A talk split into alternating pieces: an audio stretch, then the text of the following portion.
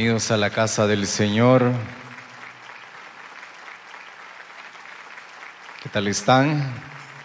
Bendecidos, gloria a Dios. Gracias hermanos de la alabanza y de la danza por ayudarnos a tener una experiencia maravillosa para que nosotros vayamos viendo cómo va a ser nuestra vida en el cielo. Amén. En completa adoración a nuestro Señor. Los niños, por favor, fueran tan amables, los maestros también de pasar a sus salones.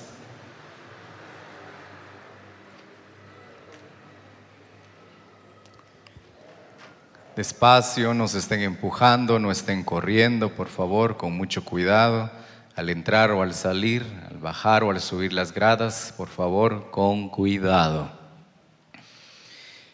Hágame un favor, querido hermano, bendiga a la persona que tiene al lado, al norte, al sur, al este, al oeste, dígale qué bueno verlo aquí, qué bueno verlo aquí.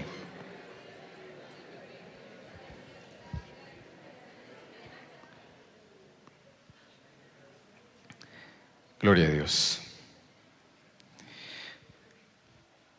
Ahí estamos.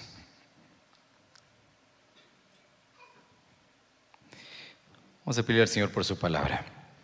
Bendito Dios y Padre nuestro que estás en el cielo, santificado sea tu nombre, la gloria y la honra por siempre para ti. A través de la Escritura, háblanos, Señor, por medio de ella, instruyenos y dirígenos para que nuestra vida te honre, te glorifique, que al pasar por otras vidas, Señor, seamos influencia para bien, agentes de cambio y agentes de bendición que llevan la semilla, la preciosa semilla de tu palabra santa y bendita, Señor. La gloria por siempre a ti, Hijo de Dios. Amén y amén. Gloria a Dios. Bien, queridos hermanos, yo quiero hablarles acerca de este tema. Ahí estamos, que dice, líbranos de todo mal. Yo deseo que al menos preste atención acerca de los males del cual nosotros debemos de ser libres, males que pueden estar influenciando nuestra vida, y nosotros vivir en armonía acorde a lo que la palabra de Dios nos enseña, nos dice, nos alienta y nos instruya para que cada día nos parezcamos más al modelo por excelencia que es Cristo Jesús. Tomando como, vamos a abrir nuestras Biblias en Mateo para los que no, ahora es más sencillo, ¿verdad? Aparece en las pantallas, líbranos del mal. Mateo 6, 13, honrando al Padre, al Hijo y al Espíritu Santo, me ayuda a leerlo, la escritura dice así, y no nos metas en tentación, mas líbranos del mal, porque tuyo es el reino y el poder y la gloria por los siglos de los siglos. Amén. Siguiendo la oración modelo, el perfecto hombre que ora, queridos hermanos, al concluir su, la frase en que estaban que querían los discípulos que le enseñaran, concluyó de esta manera. Terminó así, diciendo, líbranos del mal. Juan enseñaba a sus discípulos a orar, los fariseos, los saduceos, todos tenían un estilo para orar. Así que Jesús también enseñó a sus discípulos, queremos aprender a orar. Y nosotros cuando estamos orando, queridos hermanos, no solo debemos de pedir para, para, que nos vaya bien, para que a nuestros hijos les vaya bien, sino que el Señor nos libre de todo tipo de mal. Bueno, la Biblia cuando se refiere a este, cuando dice mal, habla la palabra poneros. Hay muchas maneras de decir mal pero vamos a enfocarnos a esta palabra, vamos a circunscribirnos a poneros. Y cuando dice poneros, habla acerca de estos personajes, habla de siervos malos, es decir, de malas influencias para nuestra vida. También habla del día malo. Y cuando la Biblia habla del día malo, se refiere a la gran tribulación. También nos dice generación mala o generaciones malas. Y entre las generaciones malas están los que no bendicen a sus padres, los que no bendicen a sus autoridades. Entre las generaciones malas están aquellos que no saben darle a Dios. Estos son los que dice la Escritura, los poneros. Al menos el Señor quiere que nos libre de estos males. Y desde luego están los malos espíritus, están todo lo malo que tiene que ver con las tinieblas. Entonces, poneros en nuestra Biblia va a ser malo, maldad, malicioso, maligno, todo esto tiene que ver. Ahora, lo que miramos en la pantalla es un reflejo de todo lo exterior, de todo lo que pasa en el exterior, como les decía, influencias que pueden afectar nuestra vida. Pero hoy me voy a enfocar a aquello que nos afecta directamente a nosotros y que tiene que ver más con nuestro interior. Al estar libre de estos males, queridos hermanos, tenemos una vida bendecida, una vida en victoria, una vida que honre el nombre de Dios. Entonces, entremos. Lo primero que vamos a tener que ver es, o lo primero que lo cual tenemos que ser libres es de una, ¿qué dice ahí? Vista mala. ¿Cuánto lo siento por todos los que por todos los miopes, va, que estamos aquí, que tenemos que usar lentes? Bueno, quisiera explicarles. Dice la escritura, Mateo 6, 22 y 23. La lámpara, qué interesante, la lámpara del cuerpo es el ojo. Así que, si tu ojo es bueno, si tu ojo es bueno, todo tu cuerpo estará lleno de luz. Pero si tu ojo es maligno, si tienes un ojo poneros, todo tu cuerpo, todo tu cuerpo estará en tinieblas. Así que si la luz que en ti hay es tinieblas, ¿cuánto no serán las mismas tinieblas? Entonces, queridos hermanos, Dios tiene un deseo y es que nuestra vista esté, como dicen, 20-20, que veamos bien, que veamos con ojos de la fe que veamos y que nos enfoquemos en lo que dice la palabra de Dios. Que nosotros tengamos nuestra mirada puesta en el Señor. Dice la escritura, tus ojos miren lo recto. Pero cuando el ojo es malo, queridos hermanos, un ojo malo, un ojo maligno, nunca, nunca, queridos hermanos, va a poder ver una oportunidad aunque la tenga enfrente. No va a poder ver o apreciar la obra del Señor, aunque haya demasiada evidencia. Piensen en todas las personas que no pueden salir de casa sin sus lentes. Yo gracias a Dios todavía puedo salir sin ellos, pero hay muchos que no. Entonces es dificultoso. Pero pensemos en nuestra vista espiritual, en aquello que no somos capaces de ver estrategias, ideas creativas, cosas que están frente a nosotros. Había un profeta que tenía la habilidad de ver ángeles, nos dice la escritura. Y cuando su ojo se volvió maligno, no pudo ver. Su burra vio el mal que estaba, que se le avecinaba. O mejor dicho, vio un ángel que impedía el mal que iba a hacer. Este no podía ver a causa de su mala visión. Y eso nos pasa a nosotros cuando nos enfocamos demasiado en lo terreno cuando nosotros tenemos nuestra vista en lo perecedero, en aquello que nosotros, mira, amados hermanos, miramos demasiado, a que nos enfocamos donde hay demasiados problemas. O ponemos nuestra vista pensando y viendo con mucha atención los errores y los defectos de los demás. Por eso es tan importante decir, líbrame Señor de una mala vista. Dice aquí, Apocalipsis 3:18. Por tanto, yo te aconsejo, dice la escritura. Yo te aconsejo. Dice, por tanto, porque ya ha explicado algo el Señor. Y lo que está explicando es que esta iglesia tiene algo malo. ¿Y cuál es su malo? Su perspectiva, su panorama. No puede ver con claridad. Por ejemplo, ella dice, yo tengo, si para los que están abriendo su Biblia, un verso antes dice, yo tengo yo me he enriquecido, yo no tengo necesidad, pero no te has dado cuenta. O sea, lo que tienes es un problema de la vista, que eres pobre, estás desnudo, que eres miserable. Entonces esto es lo que le dice. Por tanto, yo te aconsejo que de mí compres oro refinado en fuego, para que seas rico y vestiduras blancas para vestirte y que no se descubra la vergüenza de tus desnudez, y unge tus ojos con colirio para que veas, para que veas. ¿Qué tal está nuestra vista espiritual? Estamos perdiendo las oportunidades que Dios tiene para nosotros. Está tan cansada nuestra vista. ¿Cuántos han trabajado frente a una computadora y después de mucho tiempo hasta le llora a uno los ojos? Empieza uno a lagrimar. ¿Por qué? Porque es demasiado el efecto de la luz artificial. Bueno, entonces también puede pasar lo mismo en el sistema espiritual. No miramos, no apreciamos la obra de Dios. Tus ojos miren lo recto, le dice el proverbio, diríjase tus párpados a lo que tienes adelante. Que Dios nos libre de tener ya sea astigmatismo o miopía espiritual y no estar apreciando lo que debemos apreciar y no estar valorando lo que debemos valorar. Si nuestra vista está mal, todo nuestro cuerpo estará mal. Todo nuestro sistema empezará a funcionar erróneamente. Vamos con el siguiente pasaje. Ahora aquí el consejo de la escritura. ¿Están conmigo? Hebreos 12:2.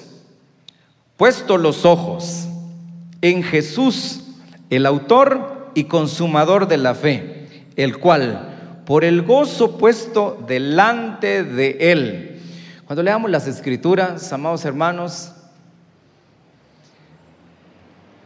hagamos como que nos interesa demasiado y la recompensa es exagerada. Porque lo que estamos leyendo es un ejemplo de vida en victoria, de superación de obstáculos, de pasar barreras, de no mirar las dificultades como todos los demás miran. Dice, Pongan los ojos en Jesús. Él es nuestro ejemplo. ¿Cuál ejemplo nos dejó? Él tenía el sufrimiento ahí. Enfrente de él estaba el sufrimiento. Por eso dice, por el gozo puesto delante de él, sufrió la cruz, menospreció lo propio y se sentó a la diestra del trono. Se sentó a la diestra del trono. Se sentó a la diestra del trono. Bueno, ¿qué estaba, qué estaba viendo Jesús? todos los hijos que iba a llegar a la gloria. En sí no estaba viendo tanto la, la cruz, en sí no estaba viendo tanto los golpes, en sí no estaba viendo tanto el sufrimiento, en sí no estaba viendo cuánto había que pagar, él estaba viendo que nosotros compartiéramos con Él por siempre y para siempre. Ahora, cuando nuestro ojo es bueno, también nosotros hacemos lo mismo. Cuando nuestra vista está clara, dice, no mirando lo que se ve, sino miramos lo que no se ve. ¿Y cuándo? Porque andamos, ¿qué dice la escritura? Por fe y no por vista. Andamos por fe y no por vista. Y si cambiamos tan solo nuestra óptica, amados hermanos, yo recuerdo cuando empezamos con el proyecto de la iglesia y después estábamos haciendo los cálculos y nos dábamos cuenta que estaba muy difícil de que llegáramos a la meta. Y sobre todo cuando yo les dije, miren hermanos, hagamos una cabaña. pongamos un muro perimetral aquí, hagamos la cabaña para los servicios de entre semana y la mayoría me vio mal, por no decir que todos. ¿Por qué? Ni habíamos terminado una parte y ya estábamos, ya estaba exigiéndoles otra parte. Le doy gracias a Dios que dos hermanos dijeron, entrémosle, entrémosle. Y quiero agradecerle, amados hermanos, porque casi tenemos el 99% de la madera. Un poquito nos hace falta. En donaciones de madera tenemos más o menos un, un aproximado de 150 mil quetzales en madera. Entonces, si nosotros tuviéramos ese mismo empeño de no mirar tanta dificultad, porque es dificultoso. Pregúntele a todos los que fueron a sacar madera ayer. Ayer fueron a sacar otros hermanos madera. La vez pasada se fueron 70 hermanos. Es dificultoso. Pero nos da, a la gran qué pereza, a la gran qué dolor, qué sufrimiento, yo no aguanto. Lo hago para el Señor, lo hago para la casa de Dios. Si yo no lo voy a disfrutar, mis hijos lo van a disfrutar. Si yo no voy a pasar mucho tiempo aquí porque eh, yo estoy más en la ciudad, pues mi esposa lo va a hacer. Mis hermanos lo van a hacer. Eso hace de que los proyectos se realicen. Así también nosotros. Cuando nuestro ojo es bueno, nuestra lámpara o todo nuestro cuerpo igual está lleno de luz. Siguiente, líbranos del mal. Tesoros malos, dice la escritura. El hombre bueno del buen tesoro del corazón saca cosas buenas. Y el hombre malo del mal tesoro saca malas cosas. Llamémosle tesoro aquí a lo que dejamos almacenado en nuestra vida y pasa mucho tiempo ahí. No necesariamente tiene que ser algo valioso. ¿Por qué? Usted se ha dado cuenta de que hay pinturas, obras de arte, que son tan feas, son pequeñas, sea, no es oro, no están pintadas de oro, no es el marco que sea de plata, sino que hay unas pinturas, la vez pasada estaba viendo algo que decían, este es un Bangkok, y solo es un niño ahí, es una pintura sencilla, valorada en cientos de miles de dólares, una pintura.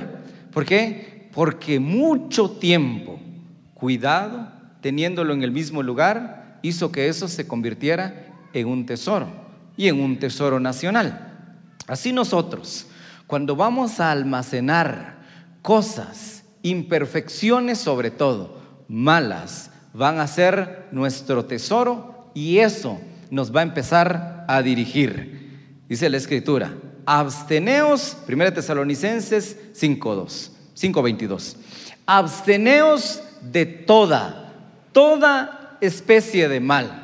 Y entre los ejemplos que yo le quisiera poner están aquí.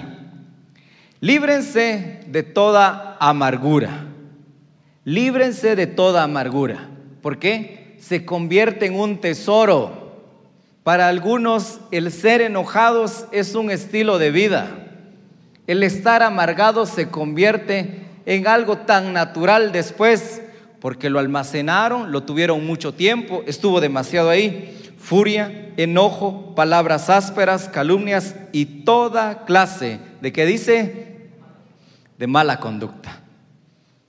Esos malos tesoros pueden influenciar demasiado en nuestra vida y después no importa lo que hagamos, no va a contar para Dios.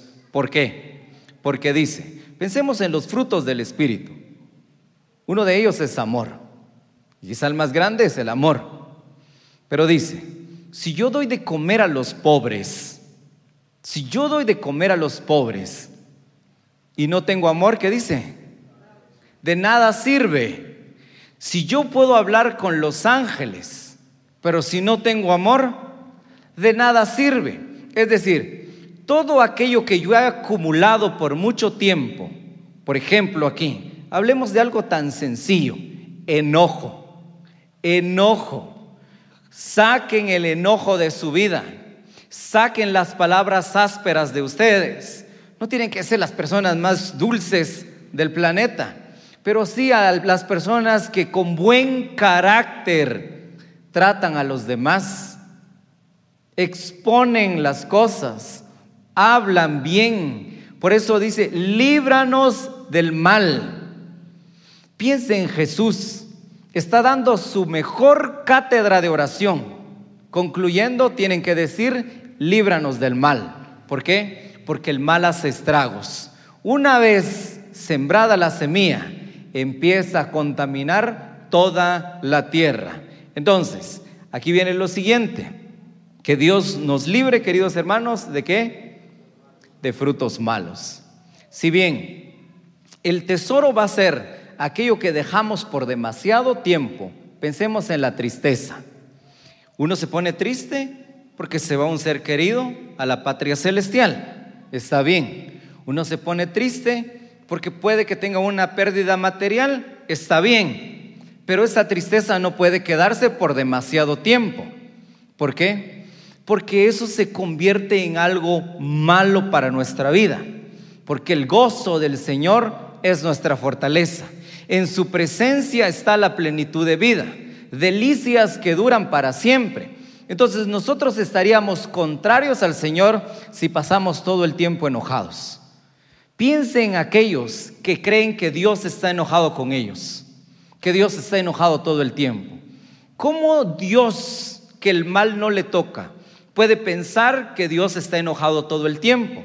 Así nosotros, si dejamos que permee demasiado tiempo tesoros o valoramos aquello que la escritura dice que no valoramos, ahora vienen los frutos, es decir, los resultados. ¿Qué te dije? Yo no te dije nada. Bueno, sí le dijo algo. Los resultados de lo que está, lo que produjo esos tesoros. Dice la escritura, no puede, no puede, es una ley en la Biblia, no puede el buen árbol dar malos frutos, ni el árbol buen, malo, dar frutos buenos. Todo árbol que no da buen fruto es cortado y echado al fuego. Por eso los resultados son importantes, los resultados en su familia, las cosas que mira como producto terminado. Vamos hermanos, póngale mucho empeño a sus hijos y después va a ver el fruto de su trabajo. Póngale perseverancia a lo que hace. No se cansen en llamarles la atención. Ay, otra vez mi papá. Y después encontramos a muchos psicólogos. No, hombre, no, no les diga nada, no les diga mayor cosa. ¿Por qué? Porque están en contra de todo lo que enseña la Escritura. Entonces, que Dios nos libre. ¿De qué? De frutos malos. Veamos otra cita, por favor. ¿Todavía está conmigo? Gloria a Dios. Lucas 8:15. Mas la que cayó, hablando de la semilla, en buena tierra, estos son los que con corazón bueno y recto retienen la palabra oída y dan fruto con perseverancia. Es decir, pasa lo contrario. Uno escucha y lo aplica, pero cuando uno escucha y no sabe aplicarlo, se convierte en un mal fruto. Es decir, ¿por qué? Porque primero almacené algo y entonces en mi tierra, donde había demasiada tristeza o donde había demasiado resentimiento, la palabra nunca va a producir algo que realmente glorifique a Dios. No importa qué se le diga, ¿por qué? Está tan contaminado mi corazón. Miren, a todos les pasa. Puede que lo despidieron del trabajo, puede que no le dieron el ascenso que quería, puede que se merecía un aumento, pero no se lo dieron. Y si hay resentimiento en su corazón y eso queda demasiado tiempo, amados hermanos, lo va a contaminar. No sé, puede que usted estaba viendo a una chica y su mejor amigo se quedó con ella. No tenga resentimiento, de verdad, dele gracias a Dios. Usted no sabe de qué Dios lo libró. Piense en todo lo bueno, dice la Escritura. Y ahora, eso no debe de en nuestro corazón quedarse la furia, la desesperación y el descontrol, porque solo la buena tierra, la buena tierra va a producir buenos resultados, resultados que glorifiquen el nombre de Dios en nuestra vida. Y otra cita más. Veamos esto. El fruto, es decir, el resultado. El fruto del justo ¿Qué dice? Es árbol de vida. Tiene un ambiente diferente en casa. Tiene algo que cambia, algo que es único. ¿Por qué? Porque lo que está a su alrededor, los resultados dan vidas. Y el hombre será saciado del bien del fruto de su boca. Sacamos de aquí lo que teníamos almacenado por mucho tiempo. Y por último, mis hermanos, hay más, quisiera terminar con esto. Corazón malo. Por eso la insistencia en el libro de la sabiduría, en el libro de Proverbios, que nos dice, sobre toda cosa guardada, la razón es que toda nuestra vida, lo floreciente de nuestra vida, sale de ahí. Dice, Hebreos 3:12. Mirad, hermanos, que no haya en ninguno de vosotros, que dice, bueno, corazón malo de incredulidad. Aquí liga los dos. Corazón malo de incredulidad. Malo de incredulidad. Si nosotros pensamos corazón malo, ¿qué se nos puede venir a la mente? Porque la escritura nos dice aquí, el corazón malo es el corazón incrédulo. el corazón que no cree, el corazón que no tiene fe, para apartarse del Dios vivo. Otra cita, siempre relacionado con la incredulidad. Y Jehová dijo a Moisés, ¿hasta cuándo me ha de irritar este pueblo?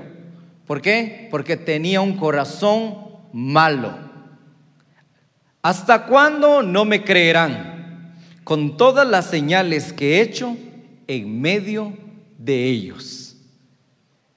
Dese cuenta que entonces el mal está aquí por no creerle al Señor, por no creerle a sus promesas, por no creerle a su palabra, por no creerle a lo que Él ha dicho.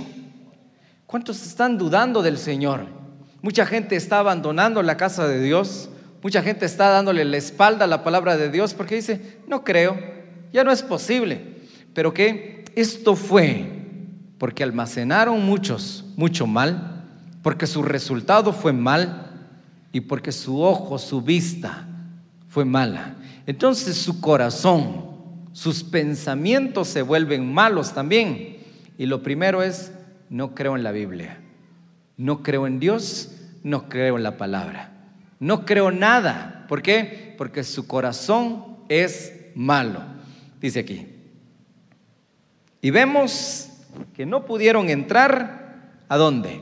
A la tierra prometida. ¿A causa de qué? de su incredulidad. Y ahí sí que el Señor nos libre de un corazón malo. Y la última cita. Pensando en nosotros. Porque también a nosotros se nos ha anunciado la buena nueva, como a ellos, es decir, a los israelitas, de él está hablando. Pero no les aprovechó el oír la palabra. ¿Qué dice? Amén. Por no ir acompañada de fe en los que la oyeron. Entonces, nuestro esfuerzo por leer, por escuchar o por anotar se pierde si no le creemos a la palabra. Y dice la escritura, líbranos de todo mal. Líbranos de todo mal, sobre todo lo que afecta directamente nuestra vida, nuestro ser, nuestro estilo de vida. Cuide sus sentidos y esté un paso adelante de su adversario, diciendo, Señor, líbrame de todo mal. Estoy convencido que en sus oraciones, Señor, quiero una casa más grande, Señor, quiero una familia. Señor, me gustaría un auto. Señor, me gustaría un empleo. Pero no se olviden, líbrame de toda especie de mal. Líbrame de tener una mala vista. Señor, líbrame de tener malos tesoros. Señor, líbrame de dar malos frutos. Y líbrame de un corazón malo, incrédulo. Líbrame, Señor, y entonces, queridos hermanos, estaremos viviendo una vida que honre su nombre. Amén. Vamos a orar.